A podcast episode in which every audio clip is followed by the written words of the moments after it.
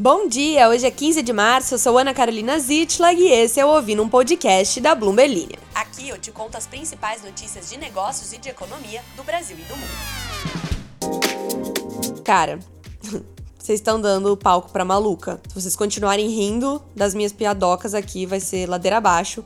Porque aí eu vou ter argumento com todos os meus chefes de que as pessoas estão gostando das besteiras que eu tô falando e aí, gente, acabou para eles. Eles perdem o controle. Inclusive, se você ouviu os últimos dois episódios, percebeu que eu tenho muitos chefes. Todos eles se questionam porque eu ainda estou contratada. Mas não tem problema, porque na seção de comentários desse podcast, um dos meus novos locais favoritos do mundo, o ouvinte W. Gabriel de Oliveira, W. Gabriel de Oliveira, fez questão de me informar que a... quando ele lê textos gerados por inteligência artificial, ele lembra da minha voz. Aí ele pergunta se eu sou uma inteligência artificial ou se eu sou um ser humano de verdade. W. Gabriel, eu não faço a menor ideia de por que você imagina minha voz como uma Alexa do chat GPT. E eu também não sei muito bem o que sentir em relação a isso, mas muito obrigado, vou imaginar que é um elogio. E eu vou aproveitar para contar uma notícia para vocês, afinal, quem diria esse ainda é um podcast de notícias? Em meio à concorrência e ao crescimento do investimento em inteligência artificial, o Google anunciou nesta terça-feira um conjunto de novos recursos que utilizam essa tecnologia em aplicativos do Workspace, como o Google Docs, o Gmail, planilhas e apresentações. No caso do Google Docs, vai ser possível gerar, resumir e editar textos com inteligência artificial, assim como e-mails no Gmail baseados em marcadores pré-estabelecidos. Já no caso das apresentações, vai ser possível produzir imagens, áudios e vídeos com inteligência artificial para ilustrar o conjunto de slides uma tecnologia semelhante ao da Microsoft Designer, que foi desenvolvido pelo Dali, da OpenAI, e do Canva, desenvolvido pela Stable Diffusion. As funções ainda não estão disponíveis para o público geral.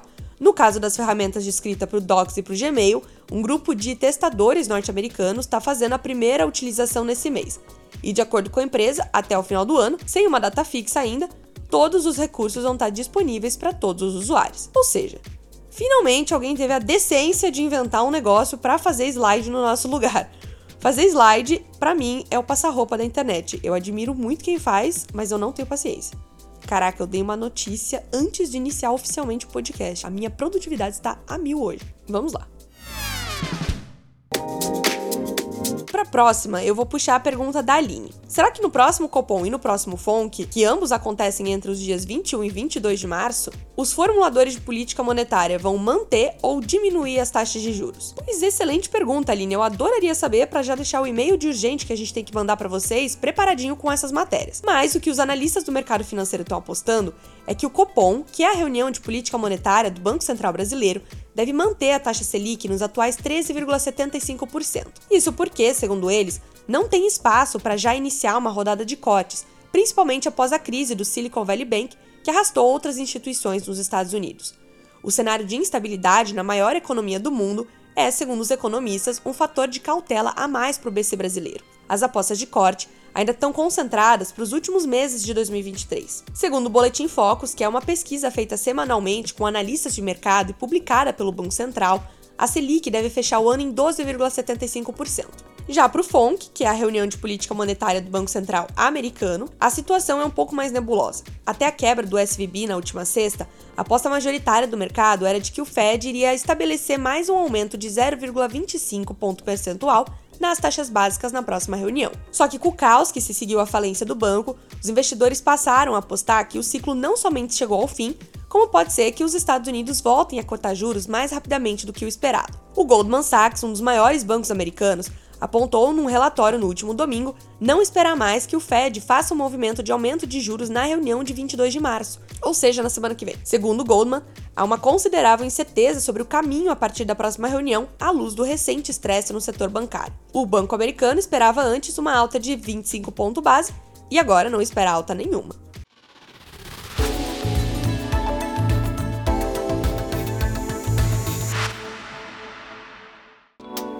Bom, dito isso, deixa eu verbalizar o que alguns de vocês devem estar pensando. Eu vou ler o comentário da Shirley no último episódio para isso. Não me interessei por esse assunto. Um grande abraço. Desculpas. Shirley, muito obrigada pela educação. Às vezes eu também não me interesso pelos assuntos.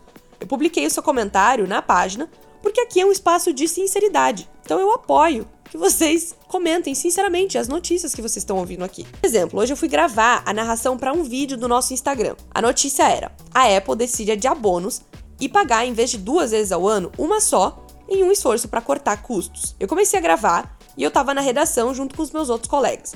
Aí eu fiz um comentário, ainda com o microfone aberto, sem perceber que o microfone estava aberto. Então espero que vocês gostem. Se não gostarem, também tudo bem. A Apple decidiu adiar os bônus para algumas divisões corporativas e ampliar um esforço de corte de custos, juntando seus pares do Vale do Silício na tentativa de simplificar as operações. A mudança vai reduzir a frequência de bônus para uma parte da força de trabalho corporativa da Apple, segundo pessoas que falaram em anonimato à Bloomberg News. Ao mesmo tempo, a empresa está congelando a contratação de mais pessoas e deixando vagas adicionais abertas quando os funcionários saírem. No passado, a Apple normalmente distribuía bônus e promoção uma ou duas vezes por ano, a depender da divisão. As equipes geralmente viam isso acontecer entre abril e outubro.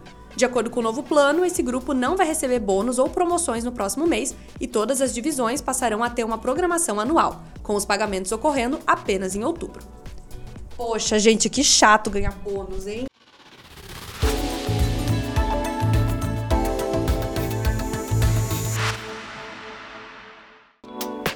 E para acabar, porque eu já tô cansada de falar, brincadeira, eu nunca canso de falar. E outra coisa da qual eu nunca canso é fofoca. E fofoca do mundo corporativo é todo um show à parte, porque não é algo que está sendo dissecado no Twitter, tipo o BBB. Não é algo que as pessoas estão falando por aí no supermercado ou no bar. É algo que eu preciso dissecar aqui. Porque é exatamente o que está acontecendo no Credit Suisse nesse momento. Muita fofoca. O segundo maior banco da Suíça, cujas raízes remontam a 1856, foi atingido nos últimos anos por uma série de crises, escândalos, mudanças de liderança e questões legais. A perda de 7,3 bilhões de francos suíços, ou mais ou menos o mesmo valor em dólares, da empresa no ano passado, eliminou os lucros acumulados na década anterior. E eu vou citar só alguns escândalos por cima. Teve o caso da Greensill Capital, uma empresa britânica de serviços financeiros.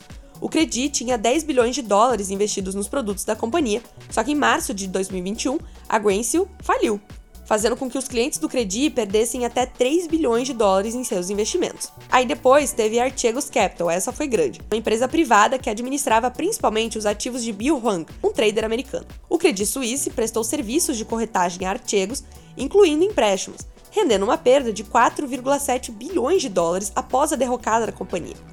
Pelo menos sete executivos do Credit Suisse foram afastados dos seus cargos por causa disso. Aí teve um escândalo com lavagem de dinheiro relacionado a tráfico de drogas e tráfico de pessoas, vazamento de informação de 30 mil contas de clientes e, mais recentemente, a destruição de documentos que ligavam os oligarcas russos a empréstimos do banco. Mas por que estamos lembrando disso tudo agora? Porque o CEO do Credit Suisse, Ulrich Körner, pediu paciência para orquestrar a reestruturação radical do banco que ele quer fazer. Em uma entrevista à Bloomberg News, ele disse, porém, que essa tentativa de devolver o banco à lucratividade ainda tem processo. Só que agora o risco que eles estão correndo é de ficarem atolados em uma nova onda vendedora por conta das preocupações com a saúde financeira de muitos bancos após o colapso do SVB. Tá todo mundo desconfiado com o setor bancário, inclusive na Suíça, o paraíso dos bancos. Pronto, agora acabou. Muito boa quarta-feira para você.